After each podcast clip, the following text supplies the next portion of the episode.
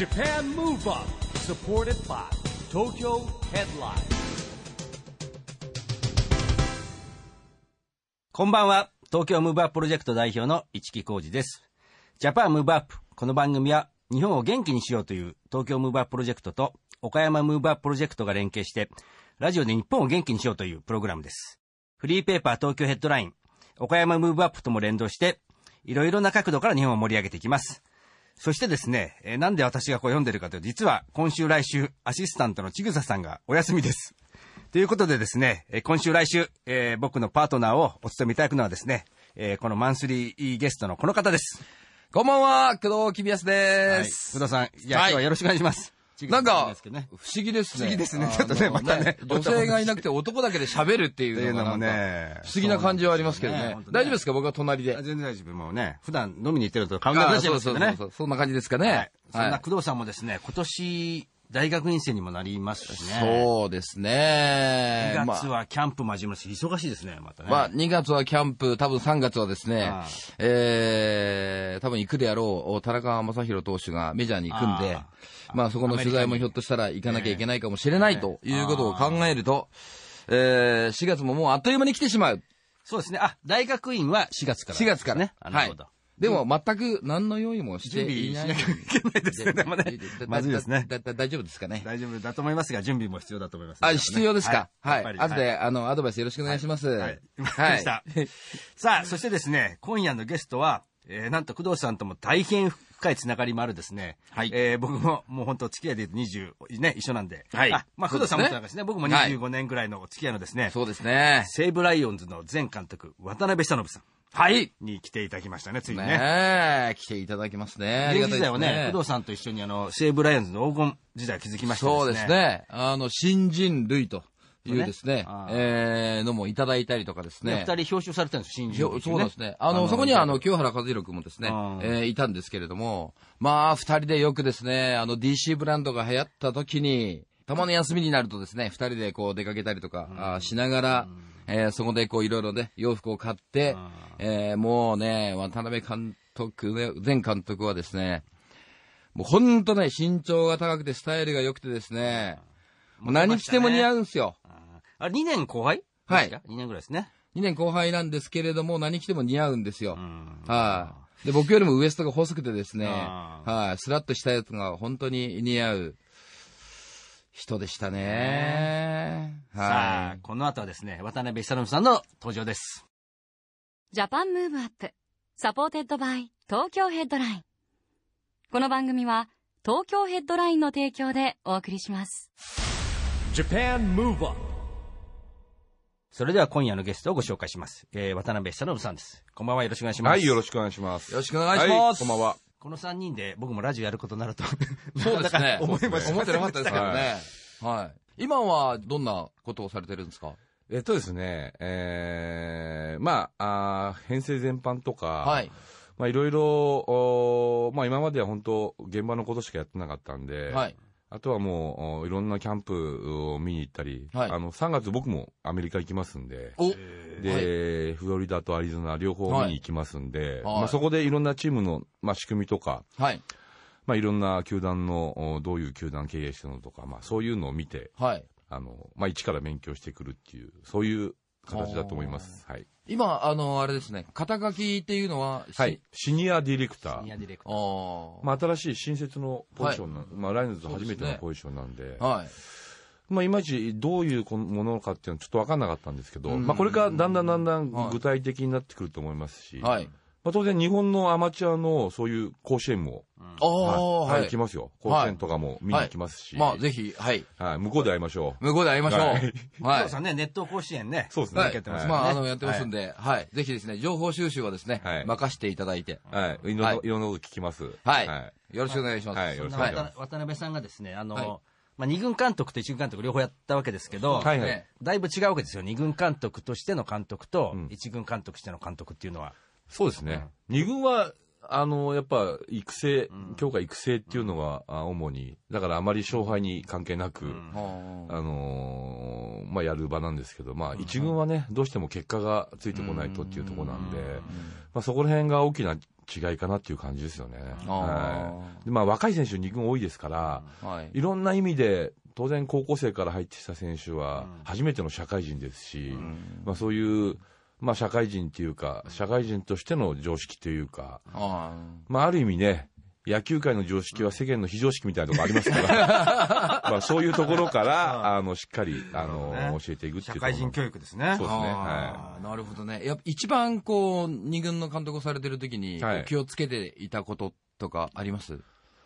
うん、まあ、とにかく、その、選手の目線に立ってみるっていうのが一番大事かなって、あの、指導者としてですね。はい。まあ、どうしても、ね、うん。自分たちと比べてしまうところがやっぱ、まずあるんで、なんでこんなことができないのかとかは、いそういうことはまず思わずに、うん。まずその目線に立ってうん、一緒になって、一緒にこう汗をかきながら、はい。まあ、指導していくっていうのは、みまあ、二軍にとってはすごく大事かなっていう感じですよね。ああ、へえまあ、あの、二軍でね、育てられたその選手たちが、はい結局こう、一緒にこう、渡辺監督が一軍の監督になって、はいはいその選手たちがこう、上がってきて、はいで、優勝されたじゃないですか。やっはい。ぱりこう、またやっぱり、一段とこう、格別なものがあるんですかね。やっぱりこう、自分がこう、見て育ててきた選手たちと一緒に日本一になれたっていうのは。そうですね。まあ、あの、全部が全部じゃないですけど、うんまあ、やっぱり、その、まあ、二軍っていうのはすごく選手と近いんですよね。一軍と違って、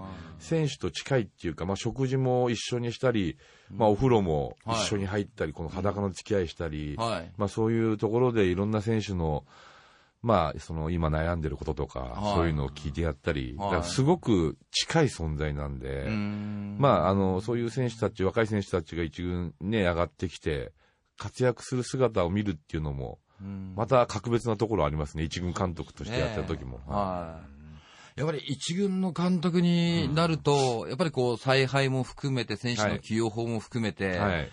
全くこれはもう二軍とは、全然違いますね。はまあ、あの、二軍は本当、まあ、勝ち負け度外視っていう部分がはい。普通にあるんで、うん。まあ、とにかくこの選手をなんとか育てようと思ったら、ん。まあ、う打たれてもずっと投げさせますし、打てなくてもずっと打席に立たせますし、んまあ、そういう部分ではちょっと一軍とは違うとこなんで、はい。まあ、一軍の場合はね、本当、まあ、そういう一軍の中でも育てるっていうのはあるんですけど、はいやっぱり結果がある意味ついてこないと、なかなかその選手をずっと使い続けるのは難しいっていうか、あーまあそういうところで、あの、まあ一軍のレギュラーになっていく選手っていうのはしっかりね、あの、チャンスをつ、まあ、チャンスは第二でも与えるんで、はい。そのチャンスをつかむかどうかっていう、それがすごく、まあ一軍でやっていけるかどうかの大切なところですよね。はい。なるほどね。あの、今、話に出てます。工藤さんから見てね。まあ、はい最後、現役西武じゃないですか。はい。そして監督、はい渡辺さんのことですね。これ不思議なね、前先輩後輩だったのが、監督と選手という立場になったわけですけど、はい。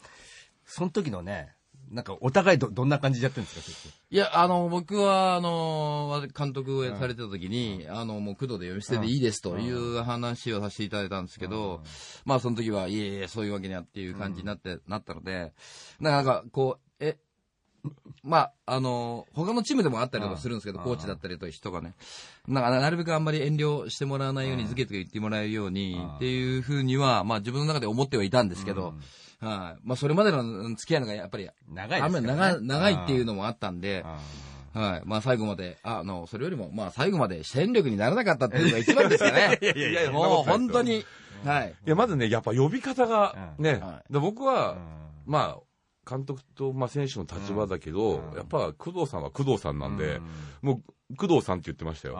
で、工藤さんはもう、やっぱ、監督っていう言ってくれたっていうかいえいえ、あの、やっぱね、あのそこら辺の、あの、けじめはきっちりつけてくれる人だったんで、そこら辺はちゃんとやって、やってくれて、はいえい。助かりました。いえいえ、全然そんな助かりましたってほどじゃないです。もう一番は戦力にならなきゃいけなかったんであーなるほどもうね。それがなかなかできなかったっていうのがですね、本当になんか申し訳ないという気持ちでいっぱいですかね、僕は。えはい。ーでもね、あの、さっき、あの、聞いてたんですけどもね、えー工藤さんが最後西武に入るっていう時のね、はい。えー二人でなんか、飯を食いながら話して、はいじゃあ工藤さん来てくださいって、なんかね、そうですね。その場でなんかこう、流れが決まったみたいな。まあ、そのあの時にこうやって言ってもらえたのは非常にありがたかったですしね。やっぱりこうね、あの顔を見てこう話をすると、ぱりその人のね、こう、伝えたいっていうことも、やっぱすごい入ってきやすかったんで、まあなんとかし、ね、入るんだったらもう本当に戦力として本当に考えてくれてるというふうに言ってもらえてたんで、もうその時はもうなんとかしなきゃいけないけど、なんとかしなきゃいけないっていう思いでね、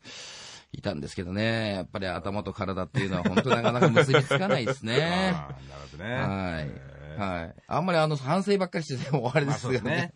あの、渡辺さんは監督という立場になって、はい。なんか逆に初めてなんか気づいたこととかってあります、気づいたことですか？たくさんありますかねこう選手から監督になって。ああ、まあ、ある意味チームを率いなくちゃいけないんで、まあ、広い視野でチームを見ないといけないなっていうところがありますよね。選手時代はもう、まあ、特にピッチャーとかはね、やっぱある意味そのバッターとの勝負っていうところで、あまり周りのことは気にしてないで、まあ僕なんかそういうタイプだったから、そういう感じでやってましたけど、まあ監督になってやっぱ当然そのね、いろんな、まあピッチャーだけじゃなく、まあそのバッター野手もね、当然守備のこともいろいろ考えながら、まあ初めて監督やったのは2軍監督だったんで、あー。まあある程度2軍監督を3年やって、まあ監督っていうのはどういうものなのかっていうのがある程度分かってきてたっていうか、なるほどね。はい。あの、一軍監督の一日ってどんな感じなんですか？例例えば試合がある日って。まあ、ナイターだったら、まあ、僕は、僕の場合12時頃にはもうグラ、あの、球場入ってますよね。えはい。で、あの、練習してるんで、若手は。はい。で、まあ、そこ、練習はコーチに任してますけど、まあ、いろんな準備をしながら、まあ、試合前には、当然相手の、あの、データを見ながら、ええ。監督室にこもってん、えースコアラーの話も聞いたりしながら、あの、映像を見てますね、その日の先発ピッチャーとはい。監督ってこう、やっぱりこう、あの、采配をしたり、サインを出したり、はい。えー攻撃のサイン、はい。ピッチャーの交代、はい。こう、そういう中でやっぱり一番難しいなっていうふうに思ったことって何ですかね？難しい、うーん、結果的に難しいのはやっぱピッチャー交代でしたよあねー。その時点ではそう難しいとは思ってなかったですけど、やってる時は、でも、うん。結果が出ないと、こればっかりはもう、あのー、監督の責任なんで、まあ全てがうまく回るなんてことはないんでね。はいはい。だから結果が出なかったらもう全て監督の責任なんで、まあそこの結果が出ないっていうのが一番顕著に表に出てくるのがやっぱ投手交代ですよね。あー投手交代っていうのが結果に出やすいですよね。打たれる、打たれない。大事なところでやられる、やられやられないっていうのは。まあそういうところで一番、あのーうん難しかったなっていう。はい。うん。あの、でも変えるときはもう自分の中でも迷いなく信念を持って、うん。なるほどうんね。あマウンド上げたときにはもう頼むから抑えてくれみたいな、祈ってましたね。でもほら、二人ともピッチャーで活躍した中で言うとね、うん。自分も変え変えられてきたわけじゃないですか。はいはいはいなんかあるんですか？そうこう、その時の、はい。なんで自分の経験を通しての変え方とか。そうですね。はい。意外、でも監督の意外とキャッチャーにね、聞いたりね、そのど、どうだ球はとか、うんあの、やっぱ受けてるのはキャッチャーなんで、ある程度その、うんボールの勢いとか、力とか、コントロールとか、そういうのはわかるんで、はい。まあ、あの、まあ、例えば銀次郎にね、前の回に聞いてみて、ん。そろそろ危ないですとか、そういうことを言ったりしますし、なるほどね。いや、僕が見てて、あの、牧田投手は、はいはい。なんかすごいこう、監督、こう、はい。もう、あれ変えるかなと思っても、こう、粘ってはい粘ってこう、使ってたじゃないですか。そうですね、は。はいで、そでも変えるときはスパって変え、悪いなと思っはいてスパッと変えたりとか、はい。なんかそういうのってすごくこう、牧田投手に関してなんかこう、すごく顕著に出てたような気はするんですけど。まあ、あのー彼はまだ、えー何年ですか、3年終わったとこですけど、年は結構いってるんで、あで大学社会人に出て、経験のあるピッチャーなんで、まあ、ある程度試合は任せてます、牧田の場合は。ね。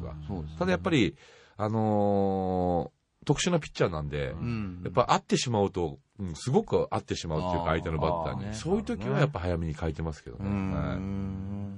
何かこうか、変える時の、えー、こう、あ、こういうのが見られたら変えるっていうようなものってありました？やっぱフォアボールが出だしたですね。あうん、牧田の場合は本当コントロールもいいですし、ああ、いいですね。あの、どんどんどんどん、こう、来るタイプなんですけど、うん変に慎重になって、うん。フォアボール出すときは結構あるんですよ。うんそういう時はやっぱ彼は危ない時ですよね。ははい。まあそういうフォアボールが多い試合っていうのは、あうんの、やっぱりやられてますよね。はいまあ、監督やっぱ大変ですよね、本当そういう意味ではね。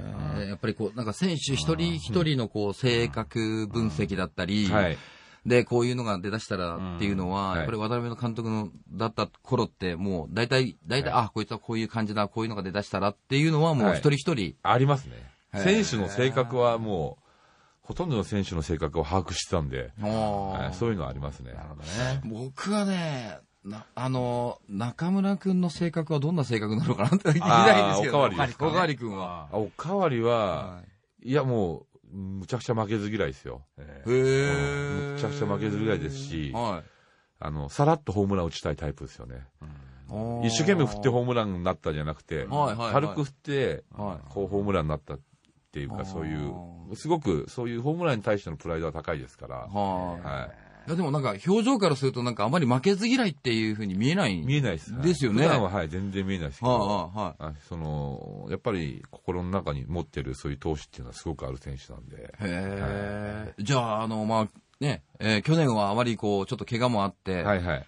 やっぱりそれってやっぱりこう、絶対取り返してやるぞっていう今ふうに思って。年はやると思いますよ。はい、ねはい。今年はやると思います、彼は。注目したいですね。注目したいですね。はい。でですね、えー、まあ、あの、渡辺さんも工藤さんもね、長い付き合いなんですけれども、はい。まあ、これ本人が思ったところとはあるんですけど、そもそも監督になろうとかってはいはい思ってました、いや、全然思ってないですよ。はい。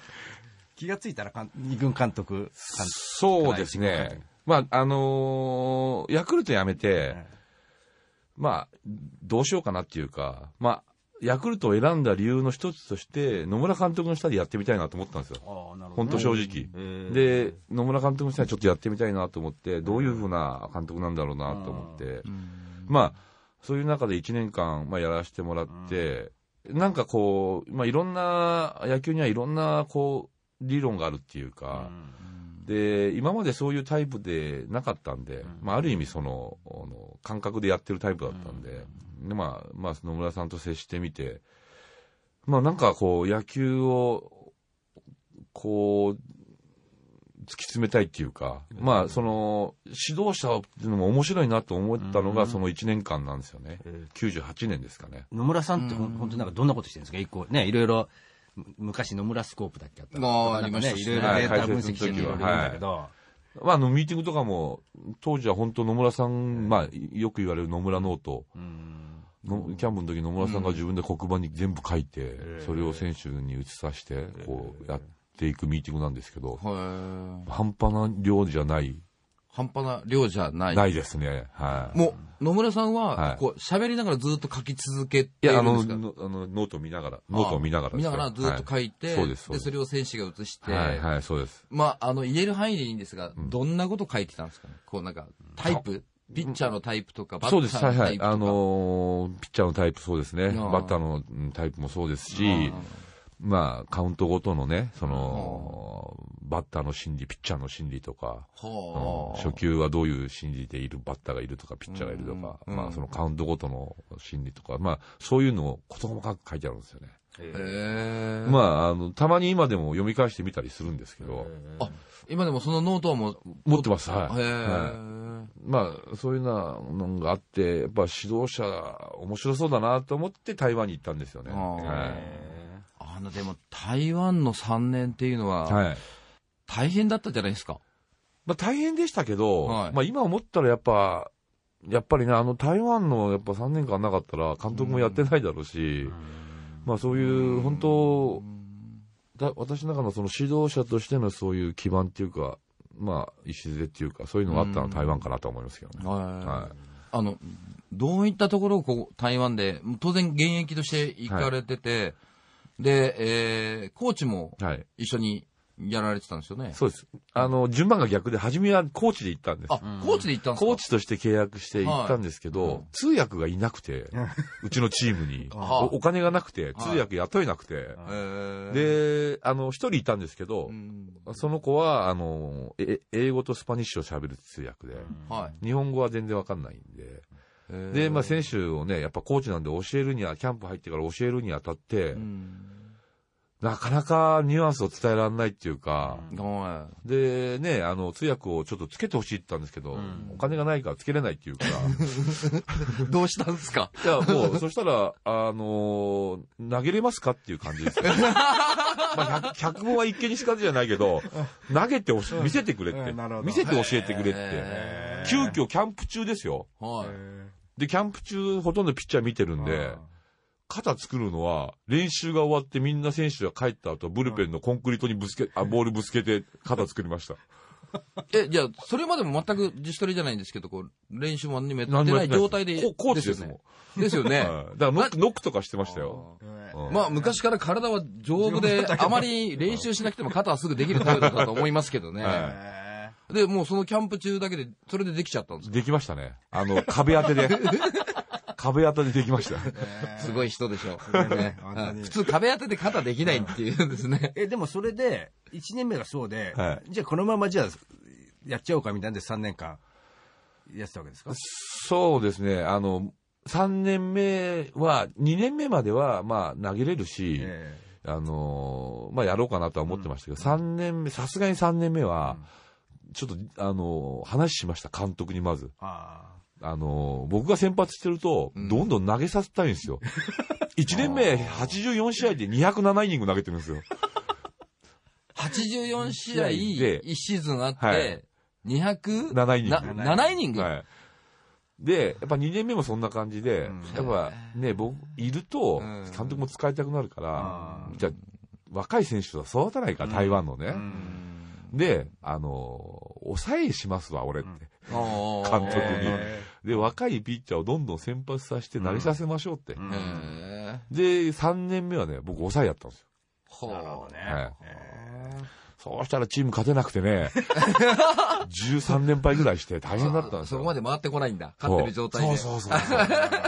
ほんと、笑えた試合もあったから、ある試合は、1回ぐらいにうちが3点取っ、4点取ったのかな。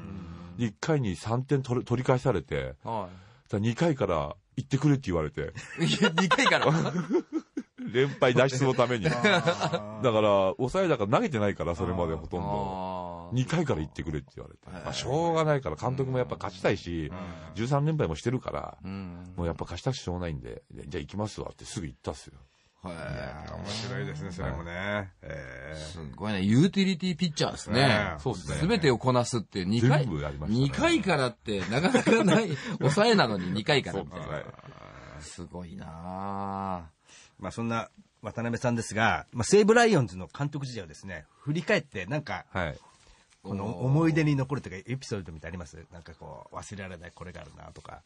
いやいや、まあ、そう、いっぱいありますね。6年ね、長かったんでね、いろんなエピソードありますよ。1年目は本当ね、あの、すべてにうまく回って優勝しましたし、まあ、3年目、マジック3ぐらいまで行って優勝逃したシーズンもありますし、まあ、本当まあね、最後の方はもう、終盤の追い上げで、なんとか A クラスに入ってみたいなシーズンが続いた時もあったですから、まあでも、いろん、本当あの、いろんな思い出があります。はい。あの、いい思い出はあんまりないです。あ、そうですか？はい。いい思い出はあんまりないですけど、やっぱやられたイメージの方が強いんで、はい。ただやっぱ6年やれたっていうのは本当、まあありがたかったなっていう感じですよね。はい。いい経験させてもらいました。こう、現役でこうやっていた時に、こう、監督、はいこう、いろんな方を見たと思うんですけど、はい。と、自分が実際に監督になって選手を見た時って、はい。これなんかこう、景色というか、はいその、あ、監督っていつもこんな気持ちでやってたのか、とか、やっぱり現役からだとね、こう自分でこう投げて、勝ってっていうのもたくさんあったと思うんですけど、やっはい。ぱり監督で見え見えるこう、まあ、球場だったりとか、はい。はい。選手だったりっていうのは、はいやっぱりこう全く、あれですかね、自分が現役をやってる時と全く違うもんですか、選手の見方って。違いますよね。はい全然違いますね。まあ、あのーやっぱ全員、全体見なくちゃいけないっていうのがあるんで、ただやっぱ、あのーまあ一軍のゲームになると、まあ選手も、やっぱり、監督を意識しますよね。ある程度監督、あんまり監督を意識したことは現役時代僕なんかなかったんですけど、は結構やっぱ監督を見てる選手がいるんで、あんまり表情には出さない、出さない方がいいかなっていうところなんですけど、まあでも、あ表情に出るのが僕かなみたいなところもあるし、まあそこら辺はね、あの、いろんなことを考えながら、ここはちょっと出しとこうとか、はい。ここは我慢しようとか、うん。まあそういうところもありましたし、なんか僕はあの、現役の時もあの一緒だったんで、えー、非常にあの、まあ、あの、気持ちが長いところもあるし、はい。こう、気が短くしてこう、バーンってなるところも見てきてるんですけど、やっぱり監督って、やっぱりそこを、一番学んだのっていうのはやっぱりこう、そうですね。我慢我慢ですね。はい。我慢ですか。はい。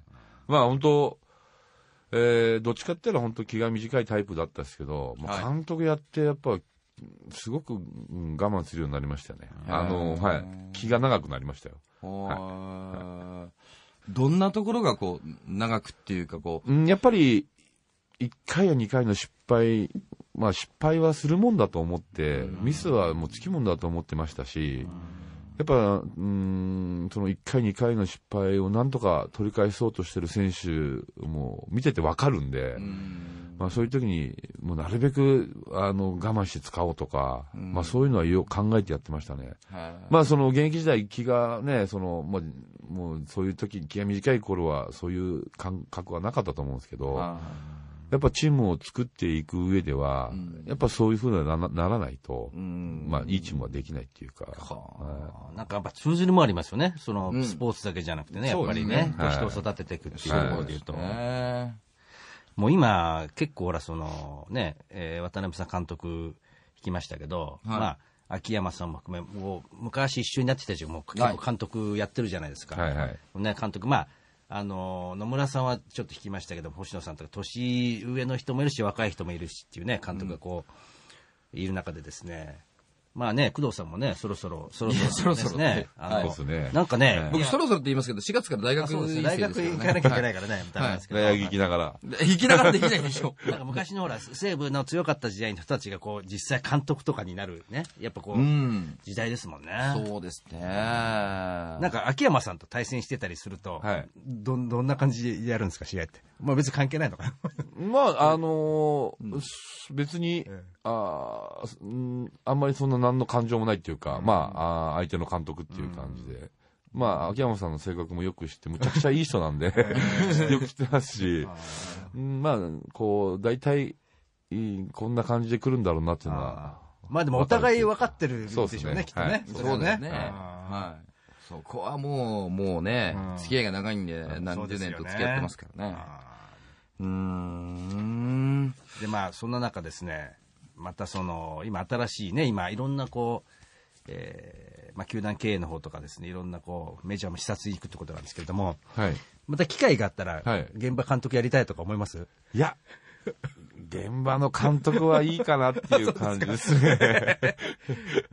まあでも、あのね、えーどうなるかわかんないですけど、まあ今の僕の中では、えーこのポジション、うん。まあね、いろいろお監督さんが、その何、えー編成のね、そういう携わったり、GM になったりっていうのはよくありますけど、まあ、僕の場合はまたちょっと一からあのややるっていうところで、あのまあ、48歳、今年9歳なんですけど、はい。まあ、今からだったらなんとか間に合うかなみたいなところがあると思うんで、いや、でも全然間に合うというか、そその、やっぱり球団経営とかそういう層っていうのは、逆にそれぐらいの年代からでもね。そう、だから、はっきりとあんまり中途半端で終わりたくないんですよね。やるからには、まあ、この、なんていうかな、ポジションの、こう、一番を目指すっていうか、まあ、そのぐらいの気概でいかないと、まあ、難しいポジションだと思うし、まあ、まあ、何年かかるかわかんないですけど、やっぱ、そういう意味では、やっぱ、そういう、みんなが、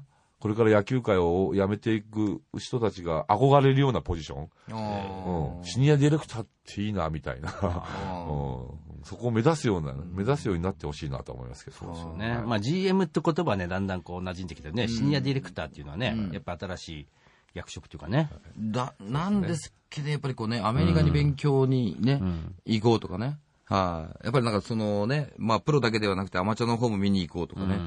なんかすごいこうね、知りたいとか、はい。探求心、結構、あれですね、はい。ありますね。そうですね。まあ台湾生活もしてるんで、その他の違う文化とか違う国民性とか、うん。あのそういうとこに入っていくのは問題ないと思うんで、は慣れてるんで。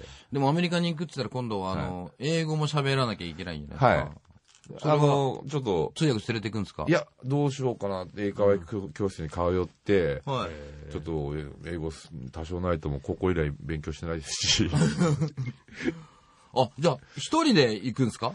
まあ一応向こうにはい。外国人の駐在スカウトはいるんで、あー。その人たちと行動はしますけど、はい。日本語がちょっとわからないっていうか、ん。まあ、もしかしたら初めは誰か喋れる人があ言ってくれた方が入りやすいかなとは思うんですけど、へいや、こう考えるとですね、二人とも工藤さんは大学院生になるしね、え。うん。もうね、大変ですね、もうね勉。強あの勉、もう一生勉強というかですね。で、すごい前向きなね、二人がすごいですよね、やっぱね。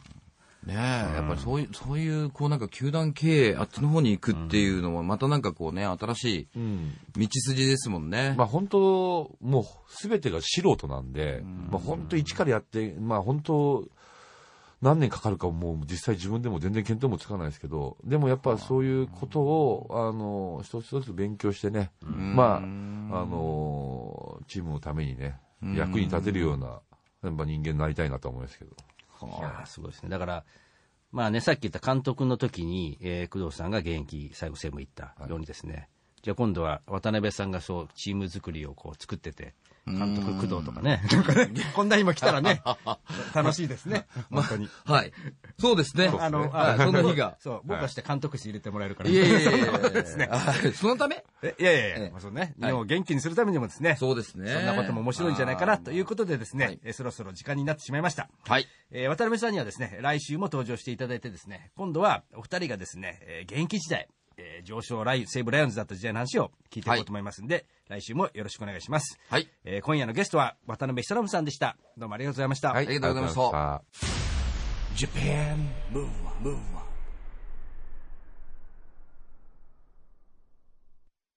今日は、えー渡辺久信さんに来ていただきましたけども、まあ懐かしいというかですね、はい工藤さんいかがでしたか？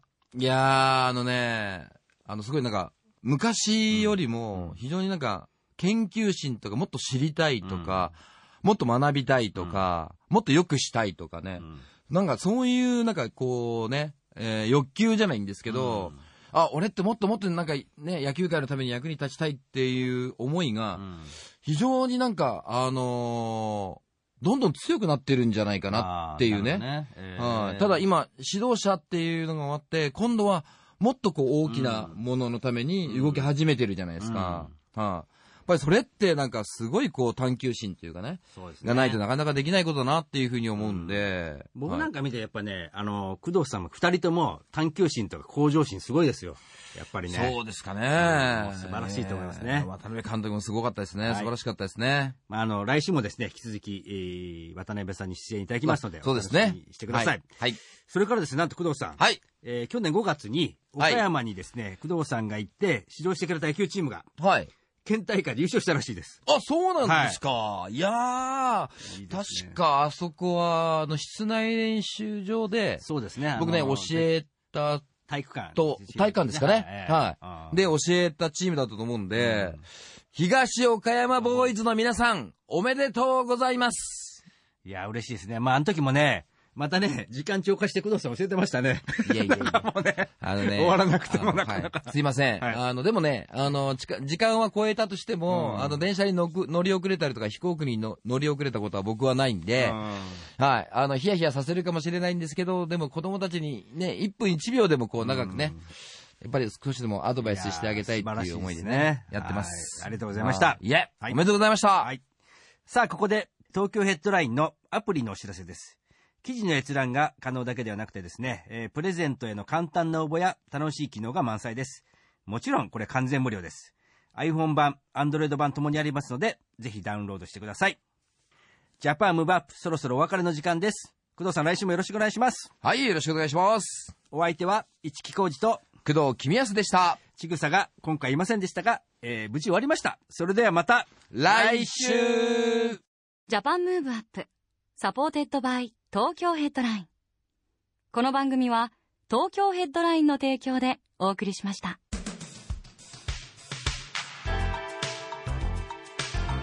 Japan Move Up.